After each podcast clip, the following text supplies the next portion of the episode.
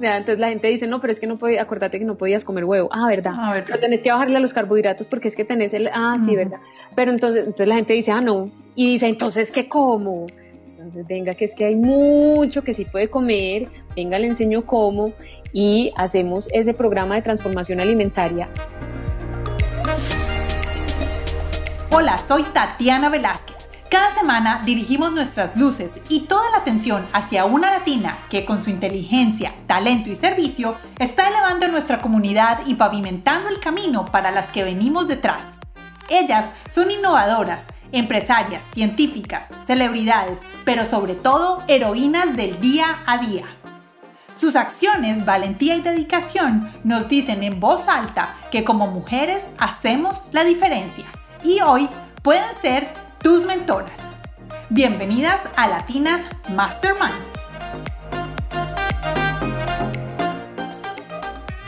Hola a todos, bienvenidos a un nuevo episodio de Latinas Mastermind. Este es el episodio número 22. Nuestra invitada del día de hoy es Verónica Botero. Ella es la cofundadora y CEO de Cocina Intuitiva, este es un proyecto que nació en Australia como un llamado a abrir una nueva puerta a mirar los alimentos como medicina, motivados por una experiencia personal. Hoy en día, Verónica vive en Medellín con su esposo Lucas, que además es su socio, y comparten experiencias gastronómicas diferentes y muy llamativas, donde cada uno de los comensales, como ella misma lo dice, disfruta de platos hechos con ingredientes naturales que ni siquiera sabían que existían. Cocina Intuitiva busca darle un nuevo sentido a la alimentación basados en el conocimiento y la valoración de la culinaria y la agricultura regenerativa, comenzando desde cada una de nuestras casas y las familias hasta en los jardines infantiles donde están los niños en la primera infancia. Verónica nos abrió hoy las puertas de su vida y nos comparte toda su historia de cómo llegó a lo que llama hoy su pasión pasando por vivir 10 años en Australia, la llegada allí, todo lo que tuvo que hacer, todos los trabajos que hizo y lo que aprendió de cada uno de ellos, porque fue niñera, mesera, luego fue diseñadora de espacios en una constructora de alta gama por muchos años, hasta que un día su corazón le habló en voz alta y le dijo que lo que necesitaba era regresar a su país a estar junto a su familia. Los invito a que compartan este episodio con todos sus amigos que son foodies, los que les gusta la comida y todo lo que sea diferente y de vivir experiencias gastronómicas. También a todas aquellas personas que ustedes saben que están teniendo contacto con la agricultura responsable o y con el apoyo al campo. Solo tienes que buscar el botón de compartir en esa plataforma donde nos estás escuchando el día de hoy y puedes mandarlo a través de las redes sociales o como mensaje de texto. También los invito a que nos sigan en las redes sociales, en Instagram y Facebook como arroba latinasmastermind y ahí van a ver a Verónica en acción en todas las cosas bonitas que hace eh, con la cocina intuitiva. Taguen a Verónica como arroba cocina.intuitiva para que ella vea los mensajes. Yo sé que les va, le va a gustar muchísimo recibirlos. Ahora sí, comencemos nuestro episodio con Verónica Botero de Cocina Intuitiva. Vero, hola, ¿cómo estás? Tati, hola, muy bien, gracias y muchas gracias por esa presentación tan bonita. no, pues nosotros estamos aquí felices de que hayas aceptado la invitación. Te estaba contando antes de que empezáramos la grabación que llegaste a mí por unos primos que me recomendaron te buscara porque el proyecto que tienes es un proyecto bien interesante. Después de eso me di cuenta que teníamos muchísimas, muchísimas más conexiones y estoy muy feliz de poderte tener acá en este episodio de Latinas Mastermind porque sé que tienes un proyecto fantástico y que muchas personas necesitan saber y conocerlo. Claro que sí, Tati, me parece lo más chévere, me parece es que nos contactamos o me contactaste fue por por otro lado, que no fuera inicialmente por las personas que ya conocíamos. Entonces, me parece muy bacano que alguien te haya referido a cocina intuitiva o a mí directamente para hablar de estos temas. Exacto, así es. Bueno, Vero, no todo el mundo te conoce, vamos a presentarnos. ¿Quién eres tú? Cuéntanos un poquito de ti. Bueno, Tati, esa pregunta, ¿quién eres tú? Siempre me ha parecido súper difícil. Súper difícil, Lee. Yo sé, yo siempre digo, hoy no lo dije, pero siempre digo al principio, es la más fácil, pero yo creo que todo el mundo piensa que es la más difícil. Sí, pero entre todas esas, todos esos intentos de resolver quién soy yo, he ido uniendo pedazos de todas las respuestas de qué soy yo, qué hago yo, a qué me dedico, bueno, todo. Entonces yo actualmente soy la cofundadora de Cocina Intuitiva Vivo con mi esposo, quien es mi socio también en Cocina Intuitiva, Lucas Posada. Trabajamos juntos, cocinamos todo el tiempo, aprendemos constantemente y buscamos compartir ese conocimiento constantemente. Soy una persona muy familiar, me encanta compartir con mi familia. Aunque soy sociable, no soy como muy mm, de buscar eventos sociales. No estoy constantemente, realmente inclusive durante esta cuarentena, pues creo que he sido la menos afectada en el tema de compartir con otras personas porque me encanta estar en mi casa, me encanta disfrutar mi tiempo en mi casa, con mi familia. Sí, me encanta. Yo no necesito, a mí me dicen, no, apenas se termine esto, nos vamos a pegar una fiesta. Yo digo, fiesta qué rico estar en la casa, como si, si no hay nada más rico que, que llega el viernes y digo, ay, que vamos, nos comemos unas crispeticas, nos tomamos un vinito, o nos vemos una película, o, o venimos, nos sentamos y hablamos un ratico, o meditamos, o lo que sea. O sea, para mí es delicioso estar en la casa, entonces soy una persona muy casera, me considero una persona de temperamento tranquilo, obviamente humana, entonces también tengo mis momentos pero sí, estoy tranquila en cuanto a, a pensar muy bien cuando tengo afanes o cuando tengo angustias, soy muy analítica. Y bueno, pues... Yo estoy sintiendo como que, exacto, te iba a decir, como que saboreas el momento, como que lo disfrutas. Sí. Cada, momento, o sea, como cuando llegue tú lo disfrutas, como llegue.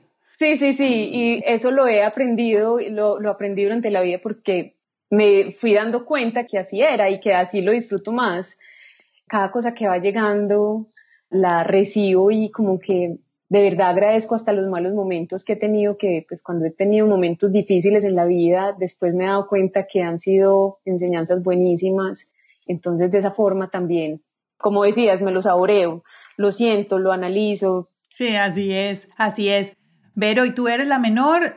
Sí, de tres hermanos. Bueno, somos tres, yo soy la menor, personas súper diferentes, criados por la misma mamá, personas completamente diferentes.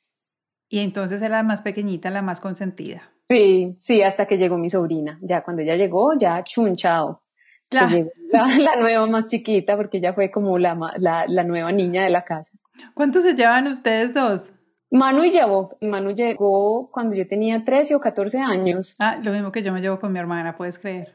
Ah, sí, ay no, pero es que es, tan rico. Pues yo no sé, con Pau, por ejemplo, Pau y yo nos llevamos nueve años, pero con Manu yo siento una cosa, yo, la, es mi sobrina, mi hermanita, mi hija, mi, mi, todo, ella para mí es todo. No, fantástico, fantástico. Bueno, entonces eres la menor y ¿qué estudiaste? Tati, yo estudié diseño de espacios, escenarios, la criatura fue una carrera que fue nueva pues en ese momento, fui, me gradué desde la primera generación de la, de la universidad pues de, de, esa profesión. Inicialmente quería estudiar, yo quería ser abogada. quería ser bueno, ¿y qué pasó? Que algún día me di cuenta cuando empecé a averiguar como qué era eso de estudiar derecho. Yo estaba muy joven y yo decía, bueno, yo quiero que mi vida también sea como más divertida, pues viajar, a mí me gusta como la vida en movimiento, entonces quiero viajar, pero si soy abogada, cada vez que llegue a un país o si me voy a ir a otra parte, me toca como hacer una homologación y, ay, no. Y eso es complicado. Sí, y yo dije, ay, no, pero además la vida como uno vive con bastantes, pues como que siempre hay problemas o inconvenientes o situaciones y me voy a poner yo a echarme los problemas de los demás, a resolvérselos. Creo que no. creo, que, creo que mejor no. Y en esa época también me encantaba, tenía una sensibilidad por el diseño de modas. Entonces dije, voy a estudiar diseño de modas y cuando fui a la colegiatura dije, vengo pues a matricularme a diseño de modas, genial. Y ese día me dijeron, ay, y ya conoces diseño de espacios, o sea, súper buena vendedora, la señora que me atendió. Entonces yo le dije, no, no, no, no conozco en qué se trata, pues yo pensaba que era ser decoradora, algo así. Nunca entendí, creo que nunca entendí hasta que salí de la universidad y trabajé un rato que creo que entendí lo que era, lo que había estudiado. ¿Y qué es? Sí. Explícanos qué es. Es que entendí, o sea, cuando tú escuchas diseño de espacios, yo creo que piensas que es decorar, no sé, si te dicen, ven, diseñame un espacio, ¿tú qué te imaginas? Bueno, tú de pronto tienes más sensibilidad porque vienes del mundo de la publicidad, pero inclusive aún me dicen, ay, es que compré este cuadro donde lo pongo, es que sos diseñadora de espacios, porque no me decís? O vení, es que eh, vamos a hacer el cumpleaños de la niña. Decorámelo. Yo compré unas bombas, ayúdame a ponerlas, que vos sos diseñadora de espacios. Pero yo, no, ¿sabes? Yo que me imagino, si me dices decoración de espacios, yo me imagino más como la parte utilitaria como vamos a diseñar un parque, yo pensaría más como en un parque y bueno, ¿qué vamos a hacer con este parque? ¿Cómo, ¿Cómo, vamos a diseñar? ¿Dónde van a estar los espacios del agua? Si va a haber espacios para los perros, si va a haber jueguitos para los niños, más o menos como así. ¿Es algo así? Exactamente, sí, exactamente. ¡Eh! Me gané el premio. Solo que dijiste decoración de espacios y ahí Tati ya sí, no.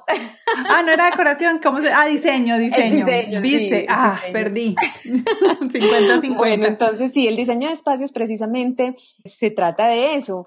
Creo que es más como de la forma en que invitas a las personas a habitar un espacio, a vivir en ese espacio, a vivir no desde, desde el resto de su vida, sino qué vivencias, qué experiencias van a tener durante el tiempo que estén en ese espacio, ¿cierto? Entonces el diseño de espacios es tan amplio como que puedes hacer el parque, un colegio, un centro comercial, una alcoba, un hospital, un restaurante, todo lo que se te ocurra, ¿cierto? Cualquier espacio y es cómo vas a hacer que se use ese espacio, qué experiencias vas a crear para las personas que van a habitar ese espacio ¿cierto? Entonces, estudiar todas esas esferas que tiene el espacio como tal. Pero muy entretenido, me parece bastante, bastante entretenido. Lo que no sé es si eso tiene mucho campo de acción. Sabes que, que bastante, lo que pasa es que yo creo que no nos habíamos dado cuenta de la importancia del diseño de espacios y quizás antes de que saliera la carrera, los arquitectos eran los que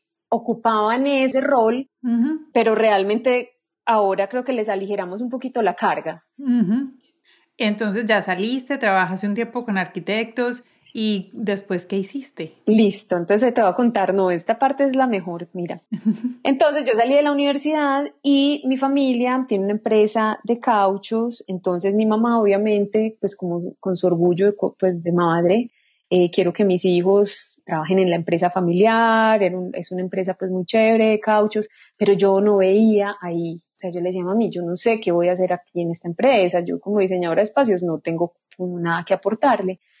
Entonces, eso fue durante el tiempo que yo estaba estudiando todavía, que ella me decía que fuera a aprender de la empresa. Yo iba a trabajar los sábados o algunos días o en vacaciones y aprendí muchas cosas de la empresa que me dieron herramientas, ¿cierto? Me dieron herramientas para estar en un gremio duro, porque el, gremio del caucho es un gremio industrial y digamos muy masculino, digamos que poco delicado.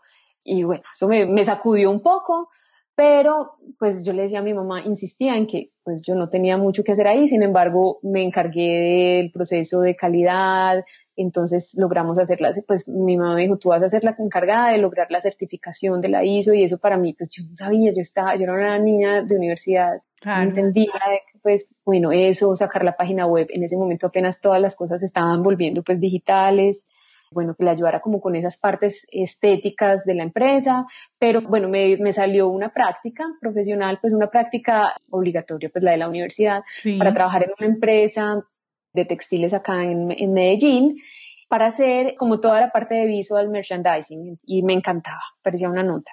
Listo, pero entonces, después de la práctica, ellos querían que yo me quedara, pero yo dije, no, o sea, muy chévere y todo, pero quiero algo más y le dije a mi mamá, mami, yo quiero irme a estudiar inglés a Australia.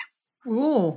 Entonces mi mamá era como, pues, pero ¿por qué no a Miami? ¿Por qué no a otra parte? Pero a Australia. No, a Miami no vas a aprender, pero bueno. Pues, pero ella me decía, ¿por qué no a Estados Unidos? Y yo, no, yo, yo quiero, o sea, sí voy a ir a aprender, pero pues era un pretexto. Claro, de irte bien lejos. Sí, de irme bien lejos y en esas, el que era en ese momento mi novio, que es ahora mi esposo, también yo le dije, vámonos a Australia y bueno, pasaron cosas, entonces efectivamente terminamos los dos en Australia, mi mamá me dijo, listo, si te vas con Lucas, entonces genial, te apoyo, porque ella pues como que le daba tranquilidad que yo no me fuera sola. Nos fuimos y en Australia nos fuimos seis meses inicialmente, ¿cierto? A estudiar seis meses inglés. Y resulta que pues Australia es una nota, entonces Mientras estudias inglés, además, en esa época podíamos trabajar, entonces inicialmente empecé siendo babysitter, me encantaba, porque pues yo estaba muy chiquito, o sea, tenía 22 años y pues era un trabajo súper chévere, me lo pagaban súper bien, me encantan los niños, me encanta, como te decía, soy muy, muy casera, muy familiar, entonces disfruto estar en una casa con niños, hacerles la comidita, jugar con ellos, porque era un trabajo de cuidarlos, protegerlos recogerlos en el colegio y estar con ellos mientras llegaban los papás. Ah, no, fácil. Entonces era súper chévere.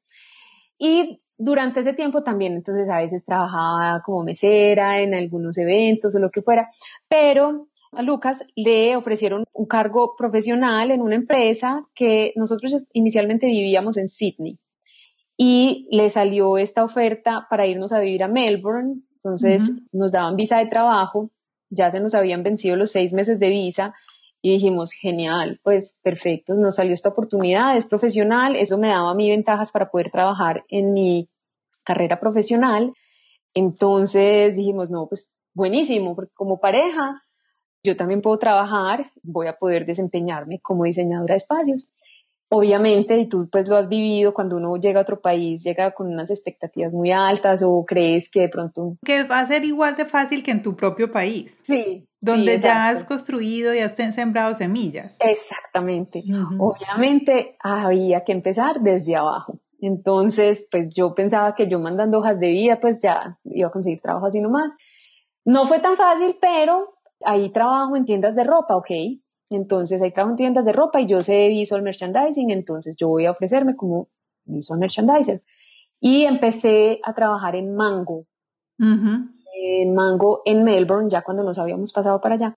Y eso me empezó pues como a abrir esa carrera, ¿cierto? Entonces, por lo menos yo pensaba, listo, empiezo acá y hacía toda la exhibición de los productos, me encantaba. Además que yo no sé por qué, pero me iba súper bien vendiendo, o sea, yo estaba parada vistiendo un maniquí, peinándole la peluca, escogiendo las gafas que le iba a poner al maniquí y llegaba alguien y me decía, alguna señora, me decía, ay, es que estoy buscando algo para una fiesta y yo le mostraba toda la tienda, le, hacía la pinta, vendía súper bien, entonces me ganaba unas comisiones buenísimas, lo cual me mantenía súper motivada, además. Decía, no, Entonces, bueno, era buenísimo, me encantaba. Aprendí muchísimo como a, a ese ritmo que hay en otro país, en otro gremio. Me encantó esa experiencia y en ese momento llegó Sara a Australia. Y, casualmente Mango se quebró. No ah. precisamente por la exhibición del producto, sino por malos manejos. Sí, sí, sí. no, espero que no. sí, no. Entonces llegó Sara con toda, además, pues que es que les llegó la competencia muy tenaz y bueno, cerraron las tiendas, me fui para Sara y en Sara trabajé dos meses, o sea, eso fue horrible. Dije, no, ¿qué es esto? Creo que duré mucho, si son dos meses, duré mucho.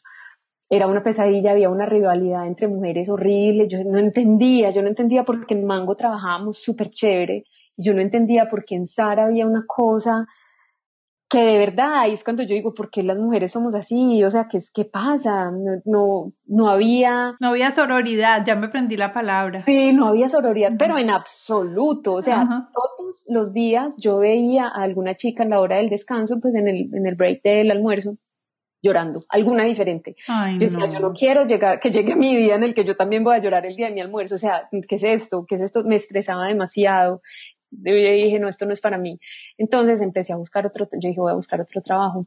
Y mientras encontraba un trabajo que me gustaba mucho, empecé a trabajar en algo que era con American Express y era haciendo unas visitas pues a los clientes y todo. Entonces yo decía, esto no tiene nada que ver con diseño de espacios, pero mientras tanto, yo no me voy a quedar aquí sentada buscando trabajo, yo me voy a activar, mejorando mi inglés, rompiendo como mis miedos y siendo, pues era hacer visitas a empresas, entonces a veces la gente es súper, es súper difícil hacer cita pues con el gerente, pero me tocaba hacer todo eso y yo decía, no importa, ese es el reto, o sea. Y además estabas aprendiendo algo nuevo, como la parte comercial, además ir a hablar en un idioma nuevo.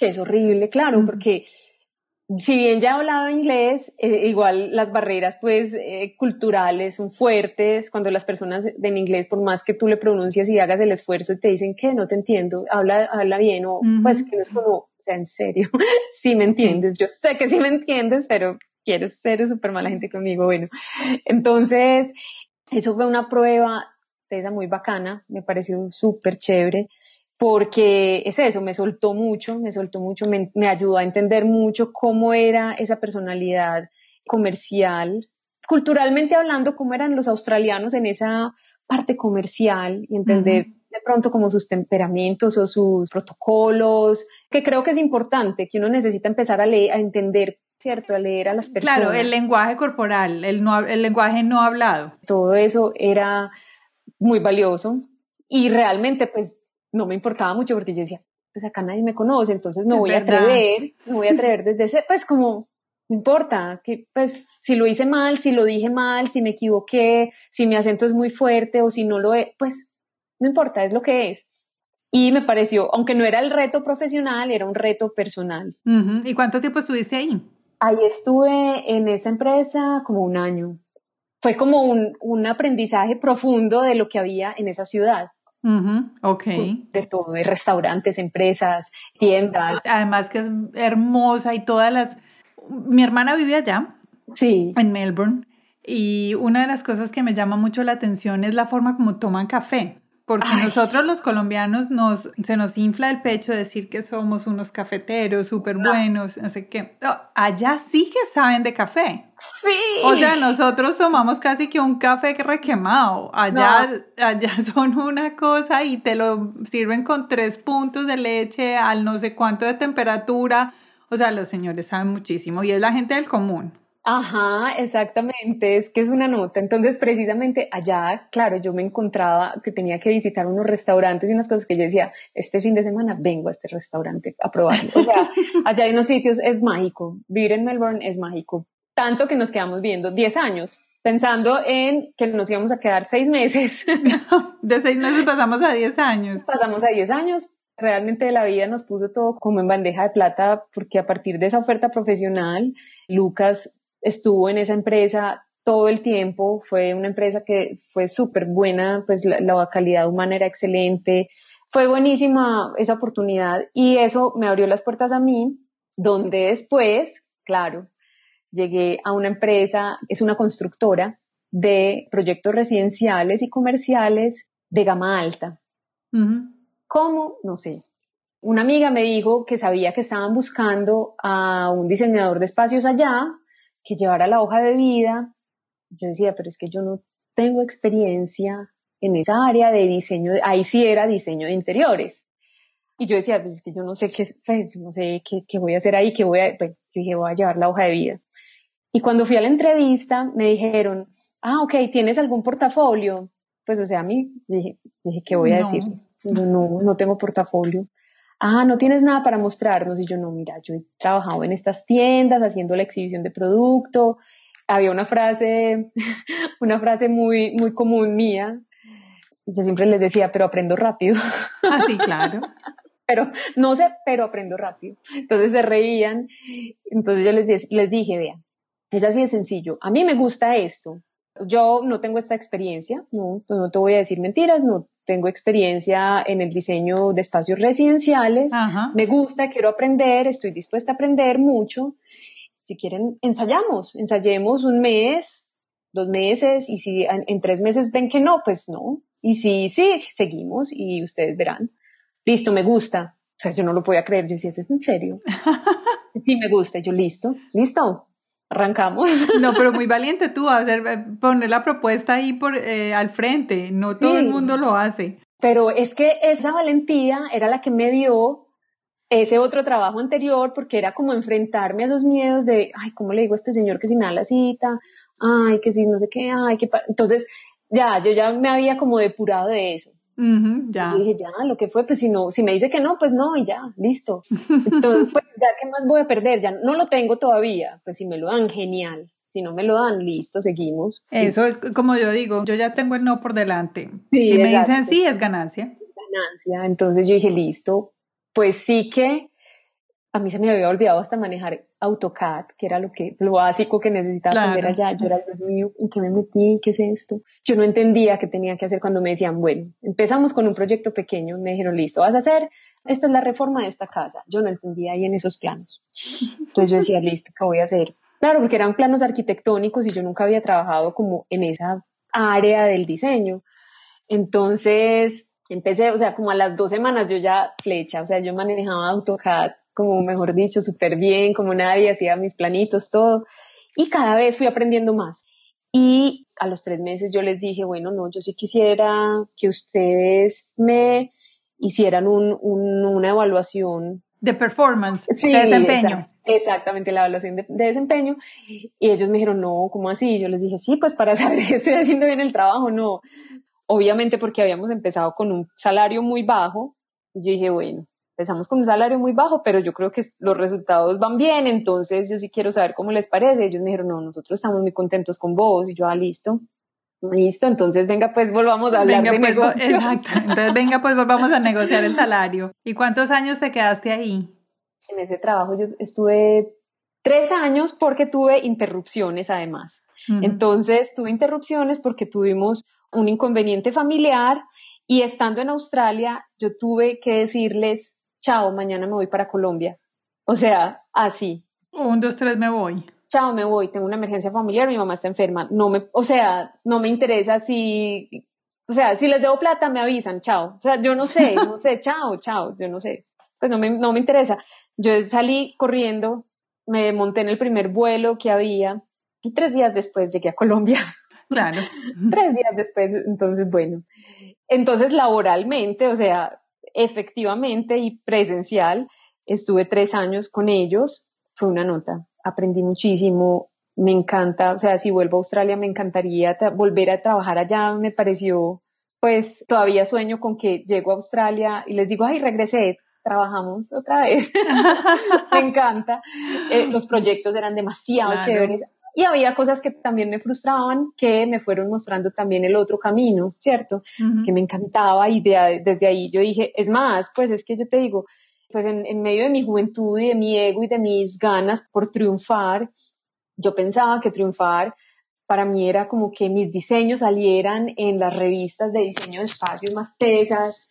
Eso pasó y pues la empresa se ganaba premios por los diseños que hacía y yo, pues, o sea, mi ego estaba satisfecho. Si me entiendes? Como desde esa parte profesional, yo decía, lo logré.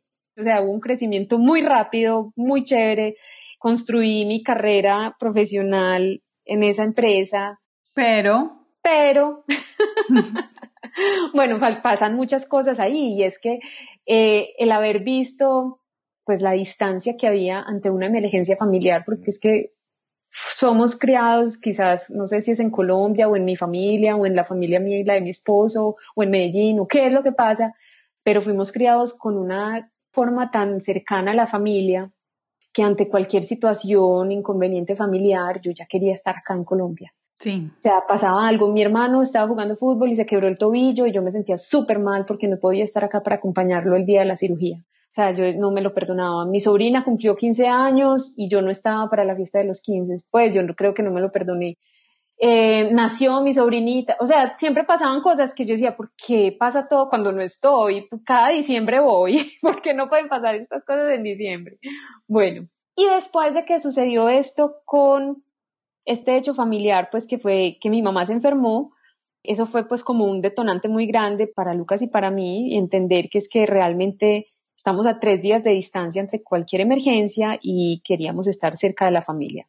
Eso empezó, era como una cosa ahí que uno dice, eh, ¿qué estamos haciendo acá? Bueno. La piedrita en el zapato. Sí. Bueno, no, no, espérate, voy a recoger mis palabras.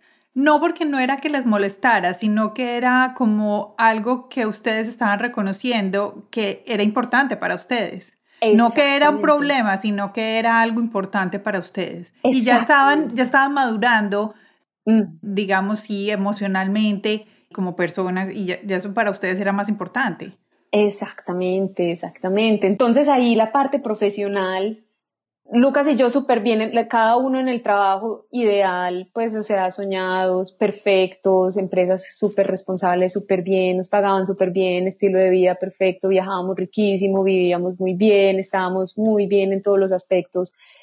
Pero entonces empiezan estas cosas donde nos damos cuenta que si bien es un trabajo, como te decía ahorita, el ego, la parte del ego profesional ya estaba chuleada, era un trabajo que ya, yo creo que cuando ya llegas y chuleas todas esas etapas, estudié, viajé, aprendí, me reté, logré, o sea, tuve éxito, otra cultura, empiezas a darte cuenta que hay cosas que aún son más importantes y que no las habías considerado antes de empezar esta carrera profesional, porque pues yo empecé muy chiquita, pues como viajando, o sea, para mí, pues chiquita, lo digo desde la, desde la madurez quizás, como veía el mundo o la vida en ese momento. Y ya cuando estaba en esta empresa y llegaba mi cliente llorando porque la piedra del mesón de la cocina que traían de Turquía se había agotado. Entonces ya no iba a ser esa, sino otra. Un poquito diferente, tenía una beta, es más, o sea, el corte que ella había elegido, porque ellos podían elegir el mismo, el corte con la beta que venía aquí no sé dónde, no, ya no, ya era la misma referencia, pero otro corte, y la clienta llegaba llorando, frustrada, porque cómo era eso posible, que entonces que, que, que, que falta de responsabilidad la de la empresa, que no, yo decía, en serio que estos son tus problemas en la vida? ¿Cómo así?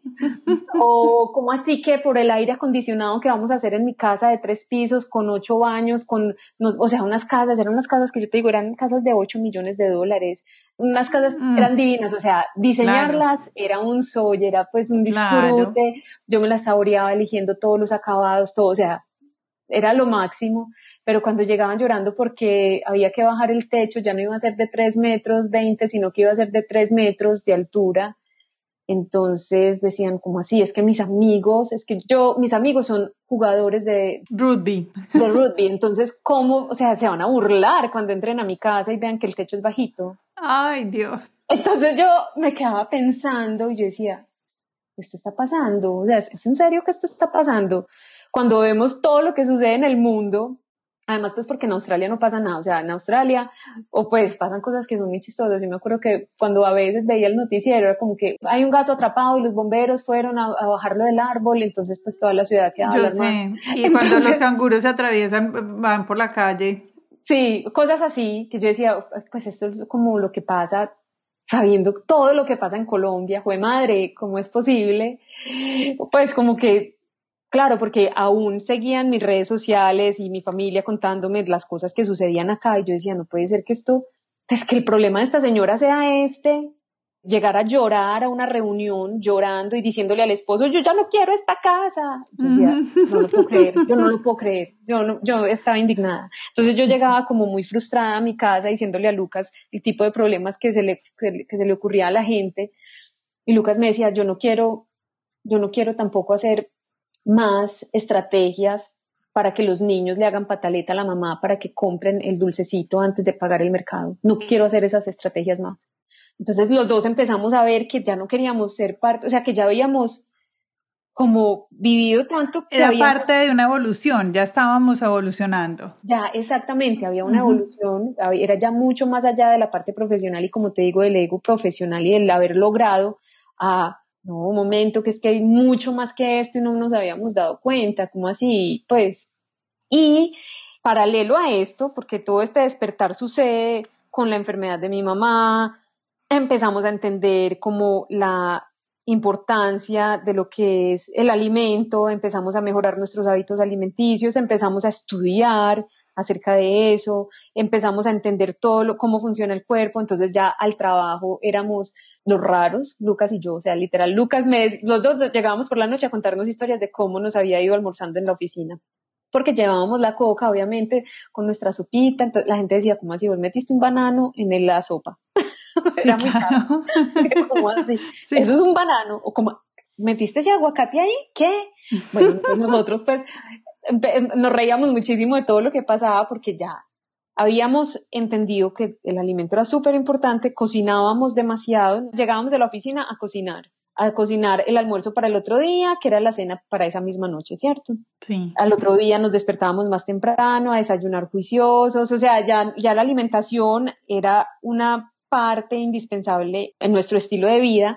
Hubo un montón de cambios, hubo como un momento de donde la vida nos, nos hizo como un clic más y pasamos como a otro... A otro nivel. Sí, a otra esfera de la vida, porque es que no, yo no sé si eso es evolución o no es evolución, no es que aprendizaje sí ya, pero fue, fue algo muy bacano que, que es lo, en lo que hoy en día estamos pues, metidos. Bueno, entonces ahora sí cuéntanos qué, eh, o sea, en el cuento que están metidos ahora, ya nos contaste cómo empezaron, me imagino que se regresaron a Colombia, ¿hace cuánto se regresaron? Hace tres años, pero Tati, entonces, estando en Australia, sea, estando aún allá, Lucas dijo, Vero, no me aguanto más. Y yo, ¿qué pasó? Voy a renunciar y me voy a dedicar a aprender a cocinar. Ah. Me parece genial. bueno, listo, de una, hágale. Listo, entonces ya mis almuerzos eran súper sollados, súper chéveres. Claro. porque yo le decía, listo, tú cocinas, yo me llevaba el almuerzo al trabajo. Y empezamos, estando allá, empezamos a hacernos pues como ampliar nuestro círculo social y como ya íbamos a muchos más restaurantes a investigar, a mercar, a las placitas de mercado, a conocer como todos los eventos de alimentos que hubiera, ya investigábamos mucho y estudiamos pues también eh, alimento como medicina, ya todo era como en relación al alimento. Pero espérate, te voy a hacer una pregunta ahí. ¿Cuál era el objetivo de Lucas en ese momento de dedicarse a cocinar? O sea, lo acabas de decir, alimento como medicina, pero o sea, ¿cuál era el propósito? Listo. Entonces, cuando mi mamá se enfermó, entendimos la importancia, porque mi mamá hizo una terapia que fue súper chévere, se llama terapia Gerson, fue súper chévere para su momento pues de recuperación durante un tiempo y nos mostró un camino muy bonito del alimento, ¿cierto? Entonces entendimos que había mucho desconocimiento desde nuestra parte con el alimento, que desconocíamos mucha información y siempre que íbamos a mercar, además, empezamos a ver que allá había un montón de ingredientes que desconocíamos, ¿cierto? Pues Melbourne es una ciudad de todas las culturas. O sea, tú encuentras restaurantes de todas las culturas que quieras, entonces encuentras ingredientes de todas partes y empezamos a investigar como eso. Pues Lucas empezó a ver esa pasión en él, como desde la cocina, y nos dimos cuenta juntos que queríamos aprender y profundizar más en eso y empezar a como a compartir ese conocimiento Inicialmente comenzamos para nosotros mismos, como a nutrirnos, como a, ser conscientes de, de, la importancia de la diversidad de los alimentos, de los sabores, de qué alimentos son medicinas y qué alimentos no son medicina. ¿Y cómo aprendían eso? O sea, ¿cómo llegaron a, tener, um, a conseguir esa información? ¿Lo hacían por internet? ¿Y hacían cursos? Cursos, ¿Qué hacían? internet, todo. Íbamos a clases eh, de cocina, íbamos a, pero siempre buscando pues como el bienestar de fondo, ¿cierto? No pues como ah, vamos a hacer una María Luisa, no, sino vamos a hacer una torta que tenga valor nutricional, que utilice ingredientes locales. Bueno, empezamos como a, irnos de fondo a lo que era el alimento, que no fuera solamente lo que nos metemos a la boca o nos llevamos a la boca, sino que fuera lo que me nutre, cómo, cómo también el, alimento tiene un impacto en el ambiente. Entonces empezamos a entender muchas cosas alrededor del alimento y poco a poco como a ser más sensibles con eso. Y ahí fue cuando em, yo también le, le, decía a Lucky, yo estoy, ya no, quiero más mis clientes, o sea, no me los aguanto, no me, aguantaba esas pataletas. Em, y, y creo que podemos hacer algo con relación al alimento. Entonces, allá inicialmente dijimos, hagamos un restaurante empecemos, montemos un restaurante allá pues en Melbourne y mm, que sea un restaurante de alimentos. Bueno, entonces estudiamos alimento como medicina en la Universidad de Monash, todo virtual. Em, estudiamos, hacíamos, como te decía, cursos cortos, cursos, lo que fuera, o sea, todo, nos metíamos a todo. Eh, de fermentados, de kombucha, de quesos, de, bueno, todo era como aprender lo que nunca habíamos estudiado. Y Mm, dijimos, montemos un restaurante, montemos un restaurante, quizás es de cocina colombiana, porque no sé por qué uno cree eso, pues claro. que sí. Y, em, y empezamos a investigar y a mirar y veíamos ¿sabes qué es lo más charro, Tati? Que allá conseguíamos con mayor facilidad muchos ingredientes que acá no se consiguen, que son de acá, que era una cosa increíble. Pues ¿Cómo qué? Como, así que papas moradas. Ah, sí. Traídas de Sudamérica. Es verdad. Como así, como, así que maíz morado traído de Sudamérica. ¿Y por qué en Colombia ni siquiera lo conocíamos? O sea, no, no conocíamos el maíz morado, de la chicha morada, que es deliciosa. Sí, entonces, ¿cómo así que nosotros no conocemos nada y que creemos que la comida colombiana o que la comida tradicional es allá como un dongo y frijoles, como así? Te faltó sancocho. Sí, sí. como así, pero empezamos a ver que, que, pasaba algo y era como que había una falta de información, una ausencia muy grande de la información de lo que es el alimento acá en Colombia, por lo menos en Colombia. Teníamos un amigo chef que es peruano y tenía un restaurante peruano y vimos que la gastronomía peruana, o sea, decimos, ¿cómo puede ser que esto suceda con Perú y no puede pasar con Colombia? Es verdad.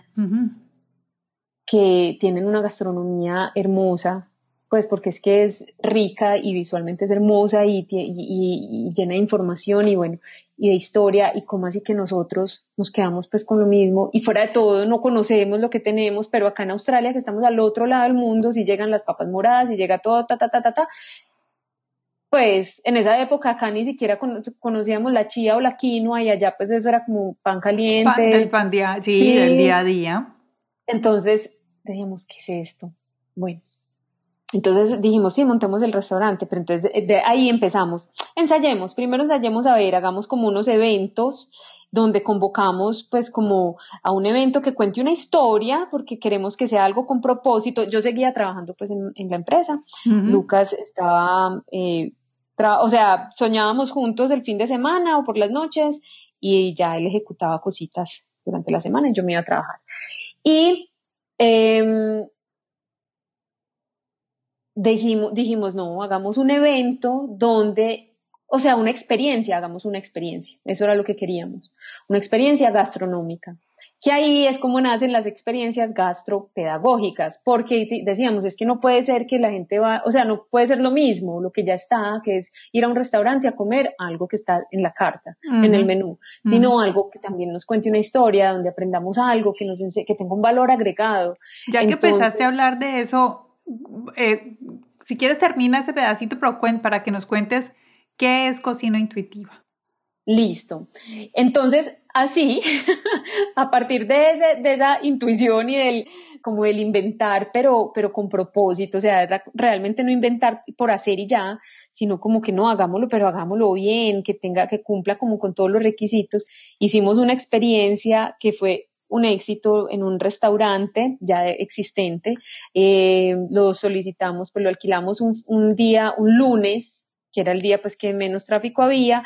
Eh, convocamos nosotros, la gente fue, compraron sus entradas y tenían, era una experiencia donde Lucas relataba un montón de historias a través de los alimentos que la gente se está, pues, estaba consumiendo, de las preparaciones.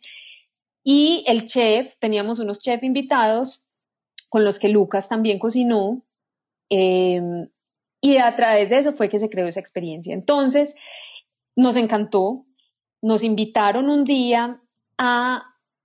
Em, era, un, era un centro de, refugiados. Nos dijeron, o sea, alguien le habló a esta persona de nosotros, me olvidó el nombre de ella en este momento, pero una persona súper linda nos dijo que tenía un, el fin de semana iba a tener una reunión de refugiados y que quería que nosotros les diéramos una clase de cocina a ellos, em, de cocina colombiana. Entonces nosotros dijimos que no, está listo, súper, entonces...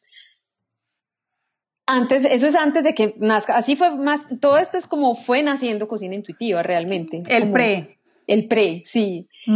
Entonces, eh, ese día, Lucas y yo dijimos, listo, entonces los frijoles, el patacón, el no sé qué, el chuchuchu, ta, ta, ta, el hogado. Cuando, sí, espérate, es que son refugiados, ¿de dónde? Y es que cuánto tiempo llevan acá. Y si hablan inglés, no sabemos. Hablan español, tampoco sabemos. Eh, ¿De dónde vienen? O sea, era gente de varias partes, no todos hablaban inglés. Y entonces dijimos, no, esto no va a poder ser un plato típico colombiano, esto tiene que ser una, un plato, no, o sea, no va a ser un plato, va a ser una preparación y va a ser una experiencia donde ellos se acerquen al alimento y donde cada uno desde su background, desde su cultura, desde donde vienen, va a crear su plato con esta diversidad de alimentos. Entonces eso fue lo que hicimos, llevamos un montón, allá sí pues encontrábamos de todo, o sea, pimentón de todos los colores, coliflor de todos los colores, y hicimos una mesa de la abundancia, así la llamamos nosotros. Una mesa de la abundancia, qué bonito. La mesa de la abundancia, ahí nació la mesa de la abundancia antes de cocina intuitiva.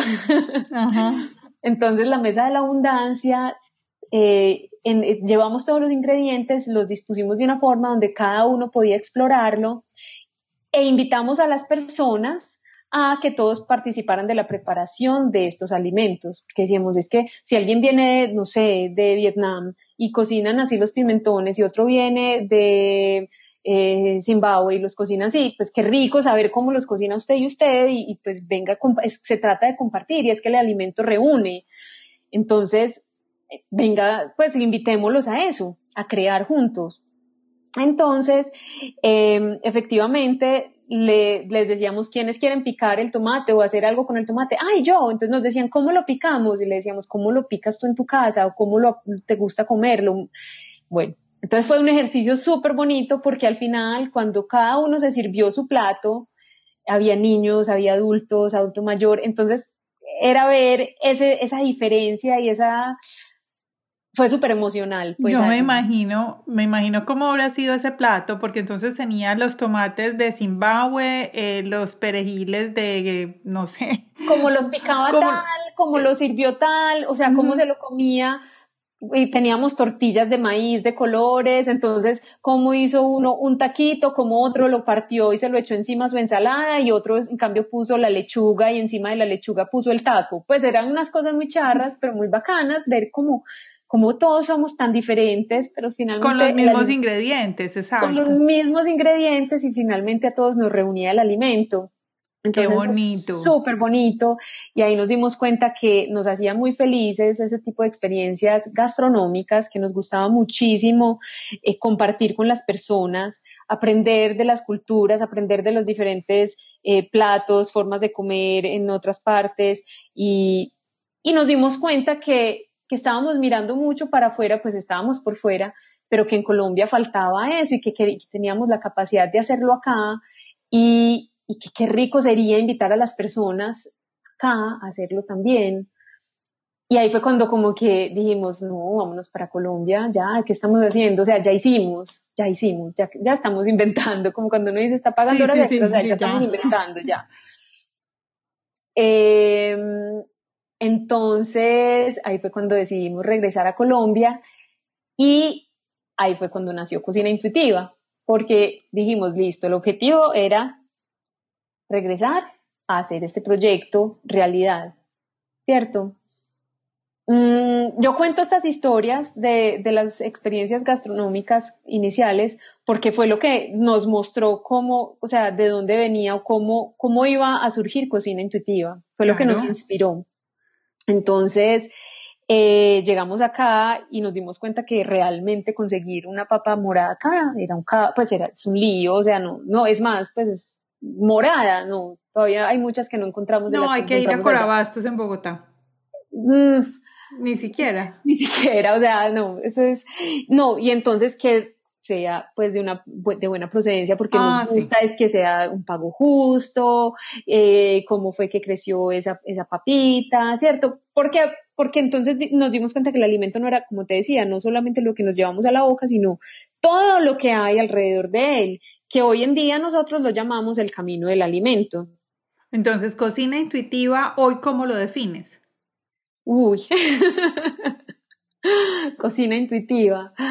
Cocina intuitiva es un viaje, es un viaje por el camino del alimento realmente. Eh, cocina intuitiva ha sido todo un viaje, una experiencia. Es, es un, pues Cocina Intuitiva actualmente es una empresa y es una empresa que busca busca el bienestar a partir del alimento, a través del alimento, busca bienestar para todos, para todos, incluyendo el entorno, o sea, para todos los que hacen parte del camino del alimento, y es que el camino del alimento lo recorremos todos los que hacemos parte de este planeta prácticamente. ¿Y qué hacen ustedes en Cocina Intuitiva? Entonces nosotros, aparte de cocinar día y noche, porque cocinamos todo el tiempo, eh, bueno, todo el tiempo estamos investigando acerca de ingredientes eh, o alimentos que han sido olvidados en el tiempo. Buscamos que la cultura no se pierda, mantener esa información ancestral em, que nos traen los alimentos, ¿cierto? Mm, buscamos enseñar a las personas a utilizar el alimento cómo manejarlo adecuadamente desde preparaciones, eh, cómo eh, conservarlo, cómo sembrarlo, cómo cosecharlo. Porque, como te decía, es como todo ese viaje alrededor del camino del alimento, a través o, por el camino del alimento, que el, pues el camino del alimento para nosotros, pues porque aún lo seguimos estudiando, creemos que inicia en la semilla y termina pues es que es, como cíclico, porque donde termina vuelve y empieza. Sí. Vuelve y empieza y se vuelve tierra y esa tierra alimenta las semillas. Entonces es como cómo se siembra, cómo se cómo crece, cómo se cosecha, cómo se transforma, cómo se, se va a, a, descartar ese alimento que sobró, qué, qué, pasa con ese alimento, cómo se va a reutilizar, qué uso se le va a dar a ese descarte, cómo vuelve y alimenta a, a la semilla que viene, ¿cierto? ¿Y qué es eso que ustedes hacen con las escuelas, con los colegios? Bueno, entonces vimos que había una, o sea, empezamos a hacer las experiencias gastropedagógicas donde invitábamos a los comensales a eh, hacer un viaje por alguna región de Colombia, nos conseguíamos los ingredientes, diseñamos, nosotros mismos pues diseñamos eh, los platos a partir de, de platos existentes que nos guían, ¿cierto? Pero pues nosotros no somos chef, entonces eso hay que tenerlo muy claro y siempre lo aclaramos. Eh, así que no tenemos esa técnica de chef ni esos conocimientos, pero sí transformamos el alimento y pues hasta ahora nos ha quedado como muy rico todo. Y entonces las experiencias, pues, espérate, vamos a, vamos a ver, entonces si una persona nos está escuchando hoy y dice, bueno, cocina intuitiva, yo los estoy siguiendo en las redes sociales y yo veo que me enseñan y me hablan de, unos vegetales que no conozco, además tienen unas fotos divinas y que llaman mucho la atención, unas frutas que ni conocemos y ni sé cómo se llaman. Pero si, si una persona te está viendo hoy y dice, uy, a mí me parece esto, le a mí, por ejemplo, me acaba de llamar la atención muchísimo esta experiencia, eh, yo quisiera ser uno de esos comensales ¿Qué, ¿Qué es lo que ustedes hacen y cómo llegan ustedes a la comunidad? O sea, a personas como nosotros, digamos que nos están escuchando.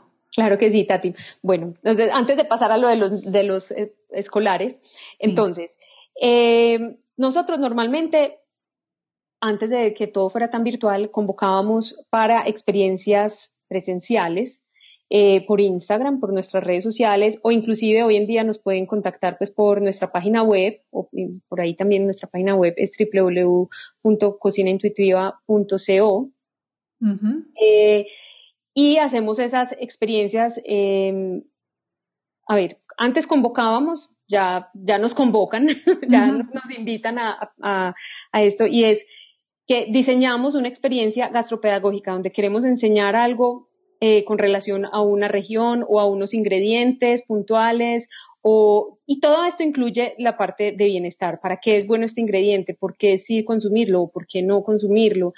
Eh, nunca, nunca tratamos pues de no eh, satanizar alimentos, pero sí es como de promover los buenos alimentos. Más Yo te voy a, desde un punto mm, más, a ver, ¿cómo te digo? Pregunta para aprender.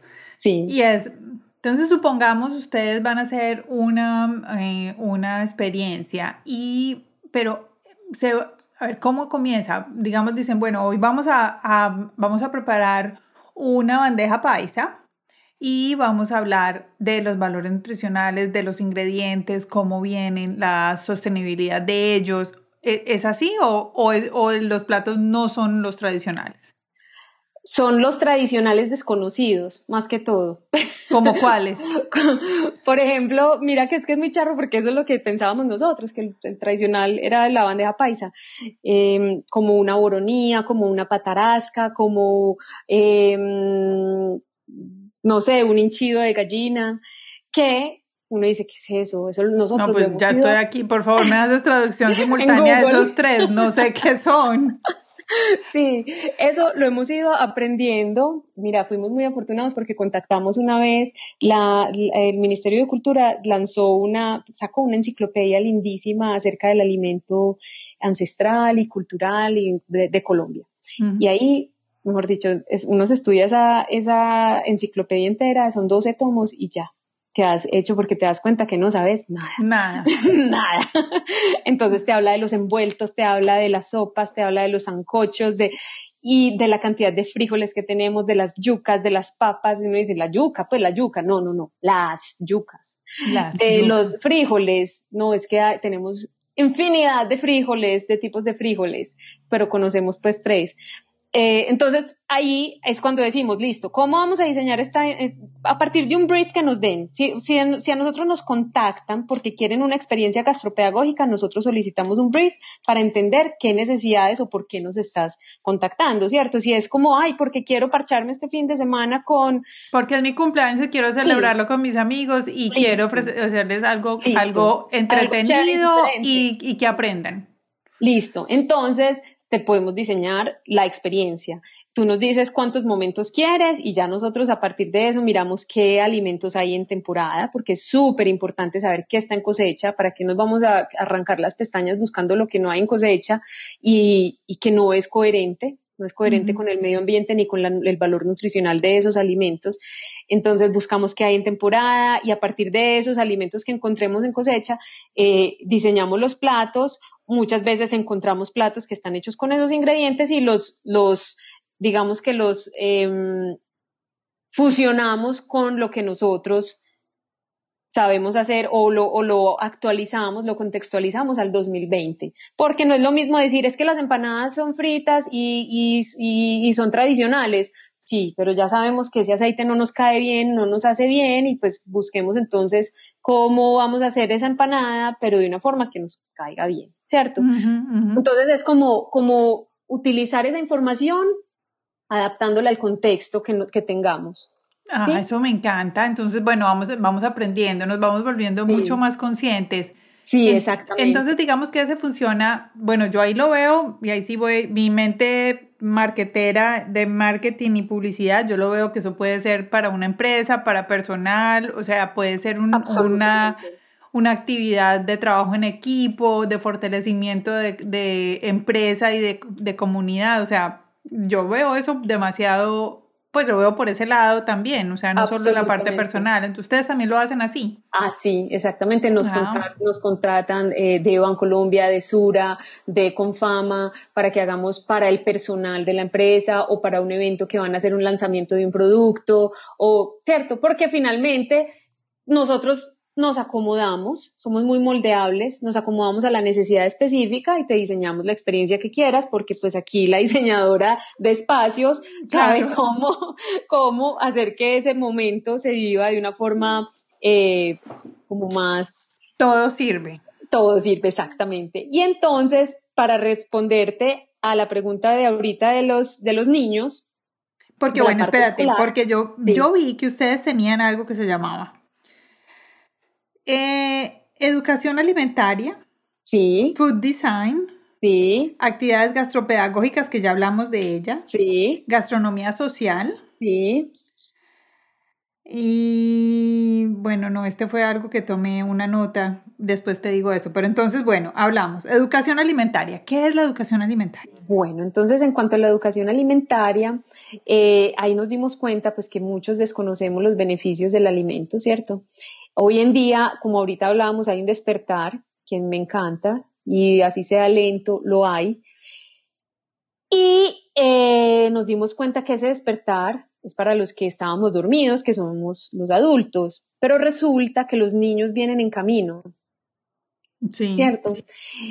Y ese despertar, entonces la educación alimentaria está para el adulto que está en el despertar y que nos contacta y quiere hacer un programa de transformación alimentaria en casa. Entonces tú dices, no, yo definitivamente eh, fui al médico y me dijo que dejara la leche, el huevo y los aceites eh, hidrogenados. Entonces mmm, llegué a la casa y no sabía qué comer, porque es, eso es lo que pasa. Sí, porque, pues, porque empecemos arroz con huevo. Sí, entonces la gente dice, no, pero es que no podía, acordate que no podías comer huevo. Ah, verdad. Ah, verdad. Pero tenés que bajarle a los carbohidratos porque es que tenés el, ah, sí, verdad. Pero entonces, entonces la gente dice, ah, no. Y dice, entonces, ¿qué como? Entonces, venga, que es que hay mucho que sí puede comer, venga, le enseño cómo y hacemos ese programa de transformación alimentaria inicialmente en familias, ¿cierto? Sí. Antes de pasar al escolar, que no he llegado allá. Entonces, en familias vamos y te... Em, vamos o virtualmente, ya hoy en día es virtual, em, eh, te ayudamos en todo ese proceso de cambio, te guiamos, porque si bien el doctor te da unas pautas y unas, nosotros tampoco nos metemos en la parte, digamos, como de recomendaciones médicas, porque no somos médicos, pero sí eh, tenemos el conocimiento de que si el médico te dijo que no comieras esto, entonces con qué lo reemplazo, es que me gusta mucho, es que no sé cómo comerme lo otro, listo, mira, yo te enseño cómo te comes lo otro, mira, yo te enseño qué otros alimentos existen que puedes utilizar, que no has utilizado, explorarlos, cómo los puedes utilizar, entonces te hacemos unas preparaciones, eh, te enseñamos también cómo puedes conservarlos, cómo puedes transformarlos, qué hacer después con ese alimento, eh, cómo lo puedes eh, compostar también. cómo puedes tener tu propia huertica en tu casa, y cómo esa huerta se puede convertir en alimento para ti también, o así sea una, una, huerta simbólica donde sencillamente tienes una conexión con el alimento, ¿cierto?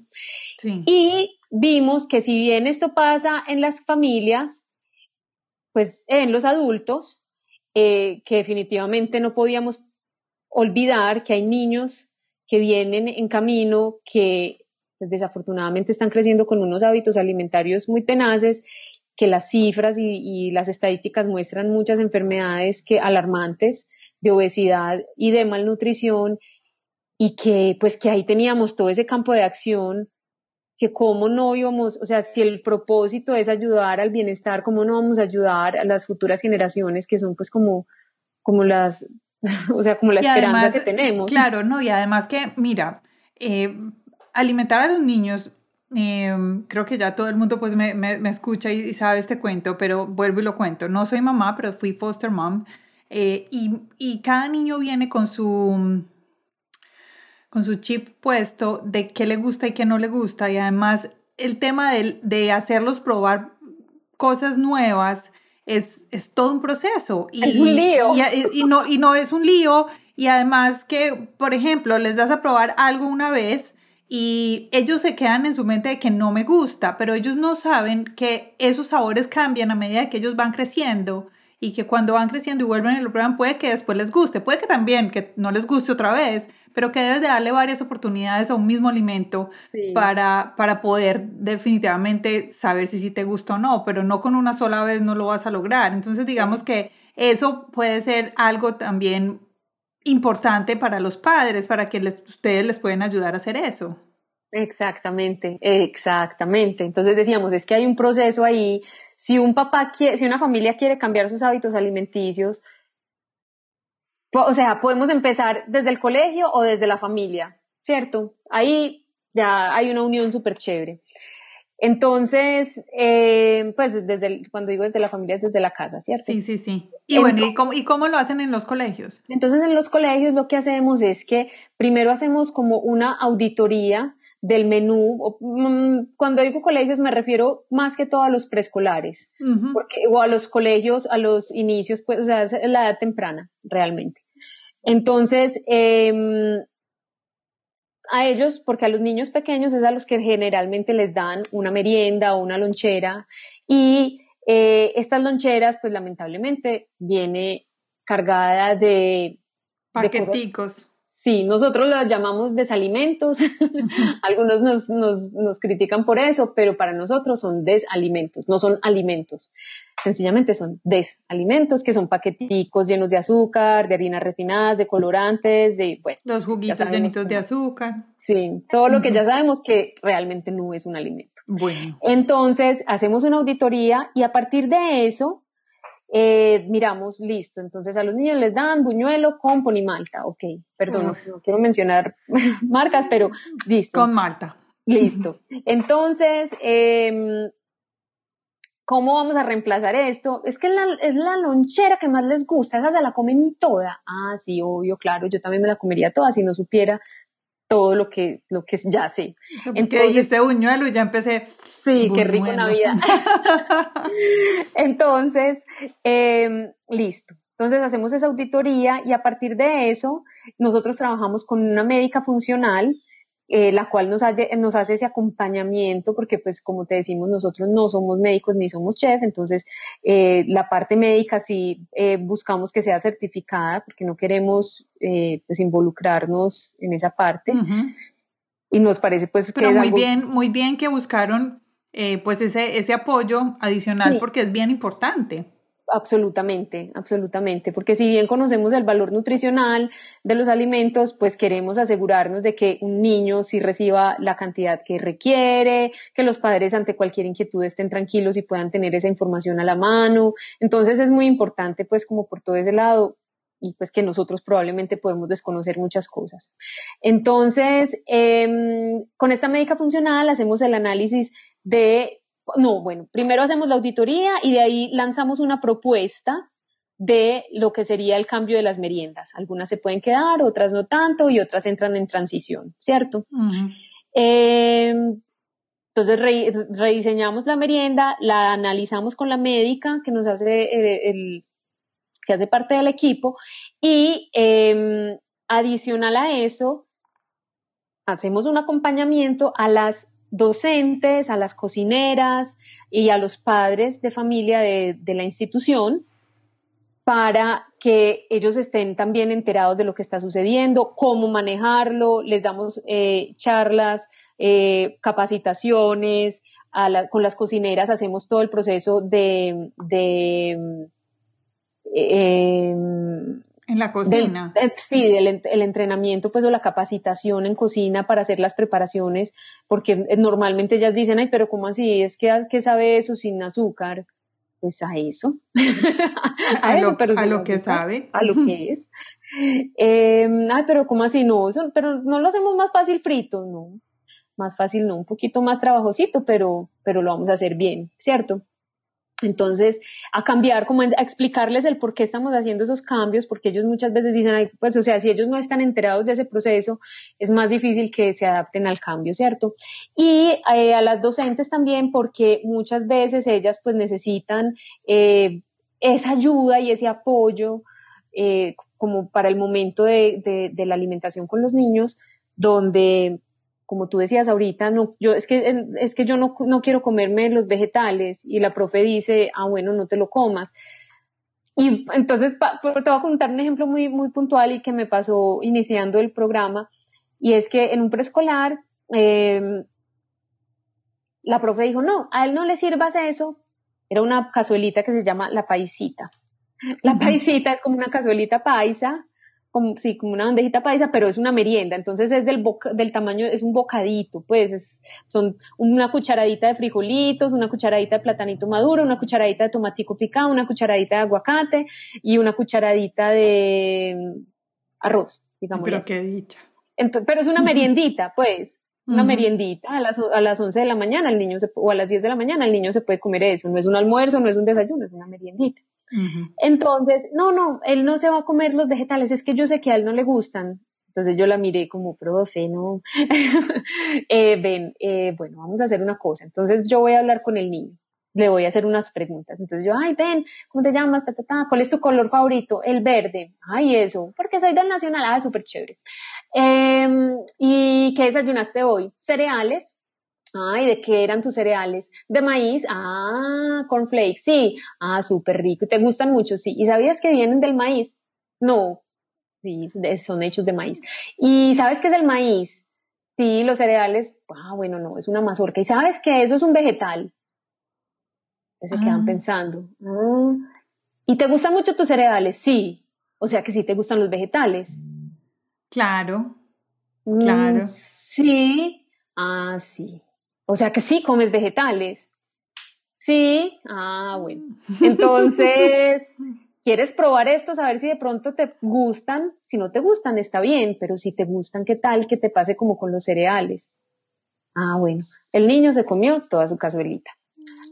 Pues, o sea, entonces cosas así entonces hacemos un acompañamiento inicial para ver también cómo apoyar a las profes, porque pues ellas tampoco saben, no tienen por qué saberlo, porque a ninguno, a nosotros no nos quisiéramos que nos hubieran enseñado esto en la universidad o en el colegio. No, pues que no lo enseñen ahora grandes o más chiquitos o lo que fuera, apenas, o sea, yo estoy lista para ir a Medellín y sentarme en una experiencia con ustedes, porque pues muchas cosas tenemos, muchas cosas tenemos para aprender. Yo, yo, bueno, yo viví un, por casi un año en, ah, en, Perú.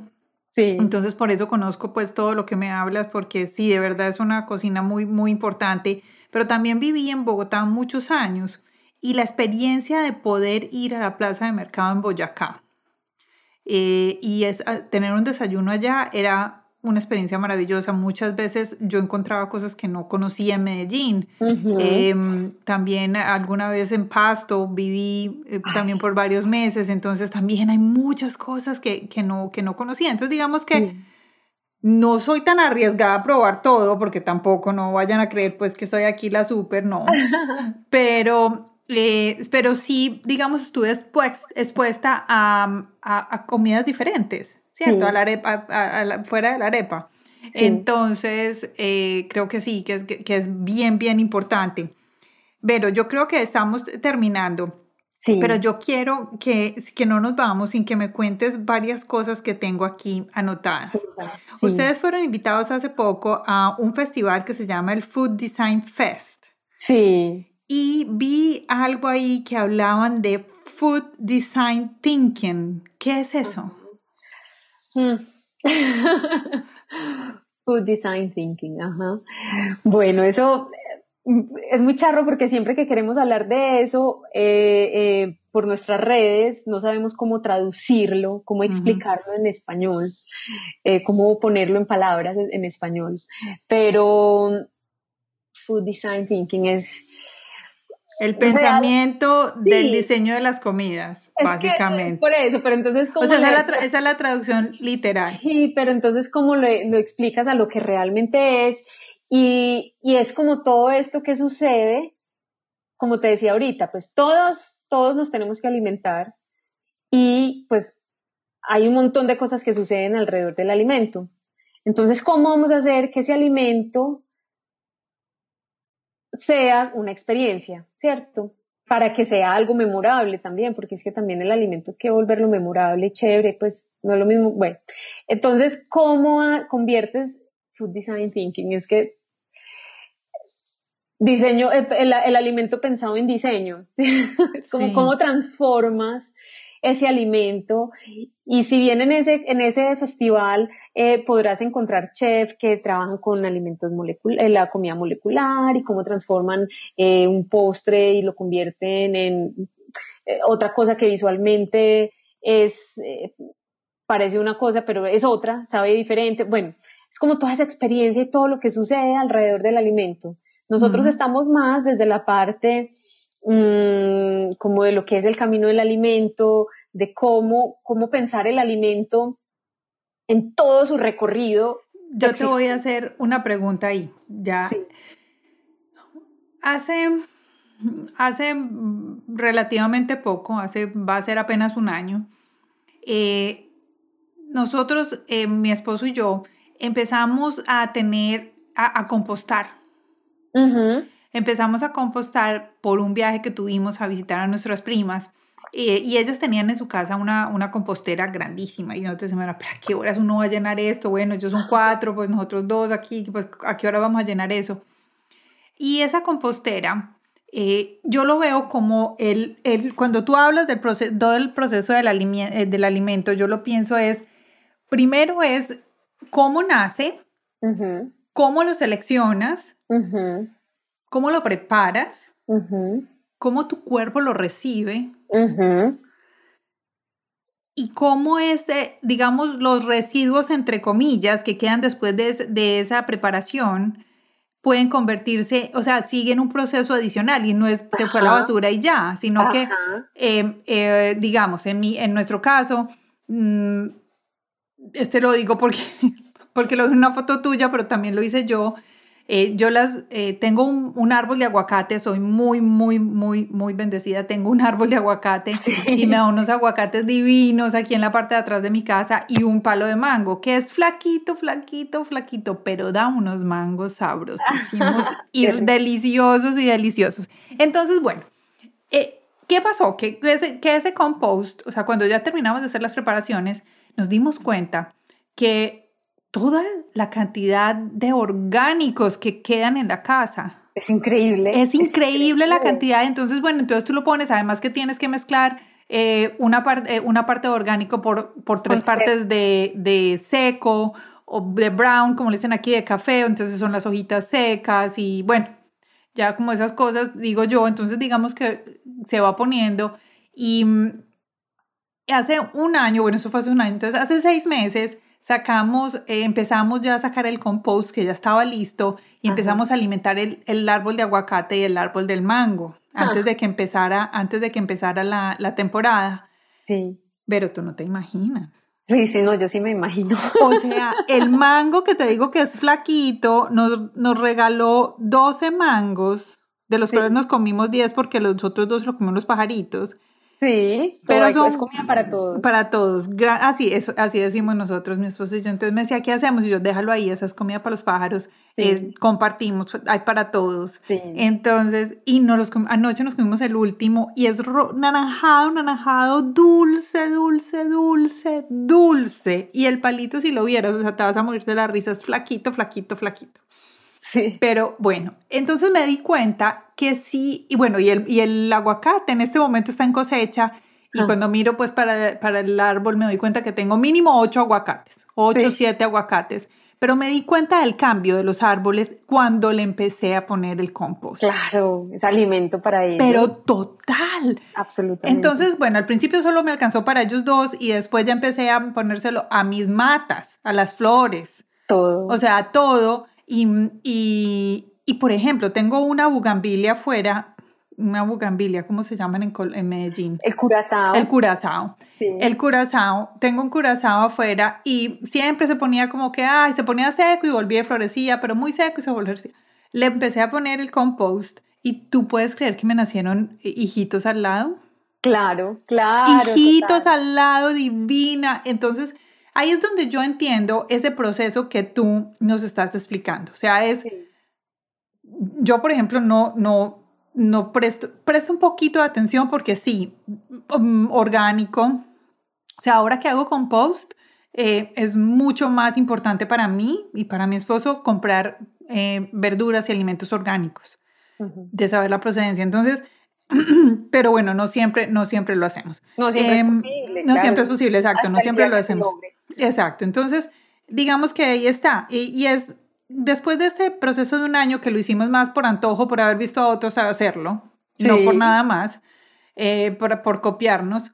Em, pues copiarnos y porque además teníamos espacio y, y, qué rico poder volver a hacer algo, me di cuenta que ahí que sí servía. Y hace poquito me puse cogí una de las pepas del aguacate, lo, lo puse en, en, una materita y hace dos días me di cuenta que ya tengo una mata de aguacate nueva.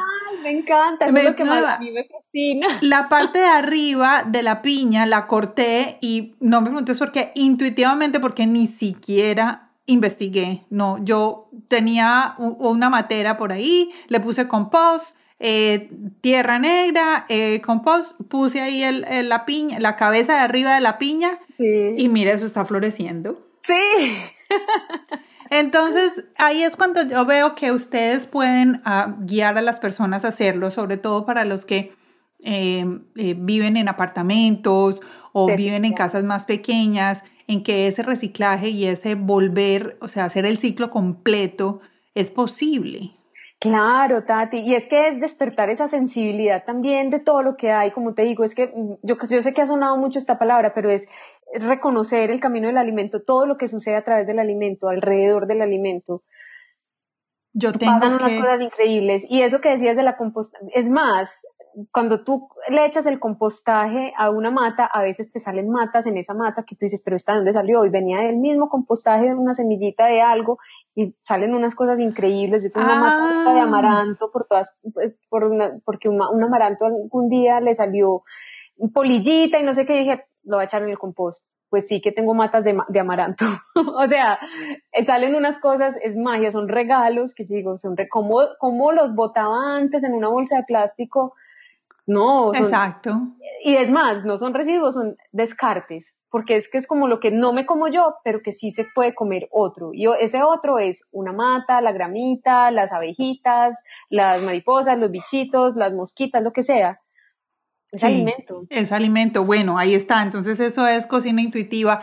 Y una cosa que me falta a mí es el, el intermedio. O sea, a nosotros nos falta, yo creo que muchos podemos estar ahí y, es el intermedio, es cómo la comida es parte de tu sanación, de tu cuerpo, hacer las paces con la comida, que muchas personas necesitan eso, o lo necesitamos, hacer las paces con la comida, que mm, es como esa mm, restricciones, lo que decías tú de los médicos, que a veces duelen porque son tradiciones y son sabores que te reconfortan ¿Cómo, puedes, cómo, puedes volverlas, ¿Cómo puedes volverlas a hacer? Bueno, eso me, eso me encanta. Además, me doy cuenta que ustedes hacen gastronomía social, o sea, tienen también un impacto social. Háblame un poquito de eso.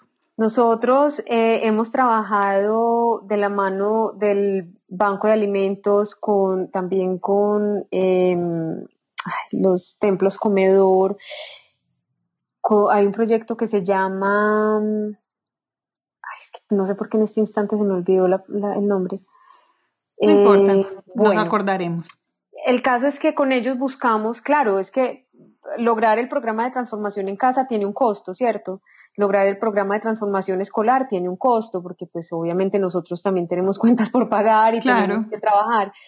Pero eh, nos parece que no puede ser que solamente los que tenemos acceso a esta información tengamos derecho a alimentarnos bien, a conocer em, qué es el bienestar, solo porque tenemos con qué pagarlo. Entonces buscamos ser eh, muy, pues, mm, incluyentes.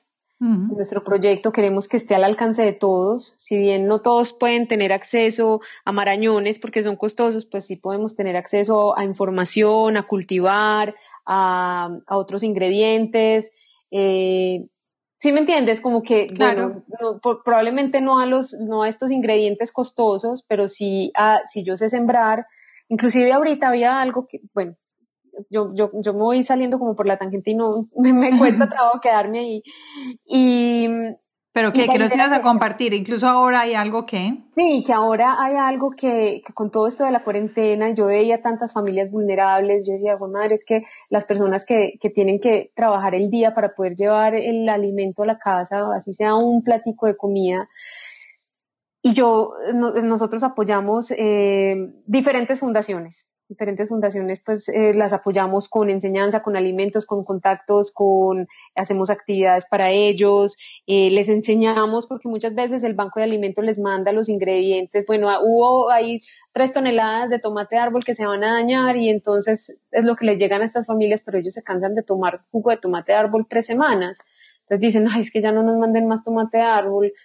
Entonces les decimos, venga, es que llegó tomate de árbol, venga, que es que no solamente hay que hacer jugo de tomate de árbol, podemos hacer esto, un ají, una ensalada, un postre, un jugo que ya dijimos, la mermelada, o sea, muchas cositas, ¿cierto? Entonces mostrarles cómo usarlo. Entonces, por eso. Un ají, qué delicia. Sí.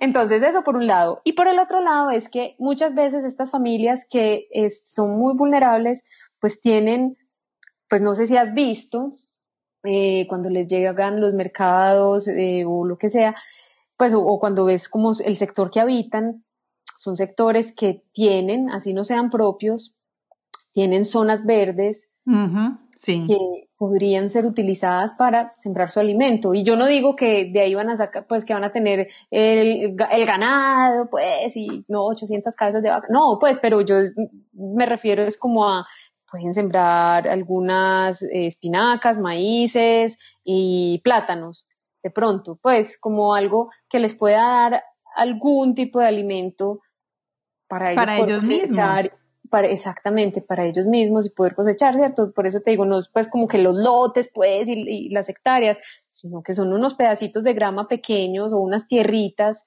chiquitas, pues ahí, así sea el, el, patiecito o, tres materas, uno en eso puede sembrar, sembrar algo, cebolla, tomaticos, eh, entonces es enseñarle a estas personas, porque lamentablemente muchos han sido desplazados de diferentes regiones y han tenido que llegar a la ciudad sin, sin saber cómo, pues, o, son otras generaciones que sus padres venían del campo y ellos crecieron acá en la ciudad y pues no saben cómo utilizar ese, ese, ese espacio, no saben cómo cosechar el alimento, no saben cómo, cierto, cultivarlo. Y pues buscamos es es darles ese, ese, esa, ese, ese, como ese, ese granito de arena de bienestar, darles, enseñarles cómo, cómo aprovechar el camino del alimento también para ellos. Sí. ¿Cierto? Entonces sí, trabajamos mucho con, pues tenemos diferentes proyectos de acción Me gusta este concepto que ustedes manejan que se llama, que dice aprender a multiplicar la, la comida desde tu propia cocina. Ah, sí, ese es el, el tema, ese lo, lo, utilizamos mucho para el tema de regeneración, que es como lo que contabas ahorita, que de una semilla de aguacate, eh, ya, tengo, ya tengo mi, mata. Mi segundo árbol. Yo te digo, yo tengo un bosque acá en mi casa, en, en tarritos de vidrio, es un bosque. Sí. porque no tengo dónde sembrar esos montón de aguacates que tengo y los he ido donando a personas que que, digo, ay, tú tienes en dónde, porque no es un árbol de aguacate es grande también, entonces es muy grande, o sea, bueno, mi espacio, no creas pues que es el espacio, o sea, no es no es tan grande, mi espacio no es tan grande, pero sí, hay un espacio suficiente. Tengo un árbol de aguacate, o sea, ya el segundo no sé dónde lo voy a poner, o sea, me va a tocar ir a tocarle a la vecina para que lo ponga en el espacio de ella. Claro, porque ellos dan mucha sombra también, sus raíces son grandes, entonces no, no es como que voy a poner aquí en este balconcito pues el aguacate, sí, Sí, sí, no, no, no. Entonces es como de una semilla tú la puedes germinar, por ejemplo, no sé si has comido raíces chinas. Sí, eh, sí, Entonces, como de, un frijolito, cuando tú haces un proceso de germinación, puedes sacar de una cucharada de frijoles, puedes sacar 20 veces esa cantidad en alimento, porque después de germinarlo, él crece demasiado, eh, literalmente se multiplica, o sea, bueno, si has hecho el ejercicio, si has hecho el ejercicio, Nunca. es bonito. Nosotros lo hacemos mucho cuando hacemos actividades con niños y en las familias porque es un proceso de, transformación de la semilla súper lindo donde se convierte una cucharada, una cucharada de frijolitos crudos, de frijolito mungo o de lentejas, em, y lo pones a germinar y en cinco días eso te creció 20 veces. Se sale del frasco, o sea, literalmente se sale del frasco. Entonces es súper chévere em, esa parte de la, de la multiplicación del alimento, desde la semilla, desde los germinados, ver cómo, cómo sí, es que crece mucho, es súper chévere, a mí Súper me encanta. chévere. Bueno, Vero, algo que se nos haya quedado. Algo que se nos haya quedado. Mm, Tati, no, yo creo que, bueno, también hemos, estamos trabajando con los, tenemos pues como productos audiovisuales Em, hacemos como de todo, yo creo. pero, pero todo enfocado hacia el mismo objetivo. Sí, absolutamente. ¿Y dónde, ¿y dónde la gente puede encontrar esos productos audiovisuales? Eh, nosotros, bueno, en, nuestro canal de YouTube, que es el mismo de Cocina Intuitiva. es, em, ¿Cómo es la cuenta de ustedes? Es cocina.intuitiva. Por Instagram, sí, por Instagram es cocina.intuitiva. Nuestra página web es www.cocinaintuitiva.co y en YouTube nos encuentran como Cocina Intuitiva. Ahí tenemos un montón de, videos súper bonitos, aptos, o sea, es contenido apto para toda la familia. Em, donde muestran, no, es que tienen que verlo. bueno, y sabes qué, y, y, yo creo que esta es una muy buena, un muy buen recurso para estos días en que los niños están aprendiendo online y muchas veces los padres necesitan contenido para poderlos hacer cosas diferentes. Eh, los invito a que vayan a YouTube porque seguro van a encontrar algo ahí que les va a motivar a hacer con sus hijos. Sí, seguro que sí. seguro que sí. Muy bonitos. Pero yo quiero reconocerte a ti por ese valor que has tenido, por esas ganas de moverte por el mundo, porque como tú misma lo dices, una vida en movimiento es una vida activa, es en crecimiento. Eh, te doy muchas gracias y te reconozco a ti y a Lucas, eh, pero a ti sobre todo en la parte de que no te dé miedo, sino vamos a ensayar, vamos a, a, ver cómo vamos y yo aprendo fácil, como tú misma lo dices, y por esa huella que estás dejando en el mundo, por esa huella que nos estás dejando a, a niños, jóvenes y adultos de saber que el alimento y los alimentos son nuestros, están con nosotros, que debemos de cuidarlos, que debemos protegerlos y que además son nuestros amigos.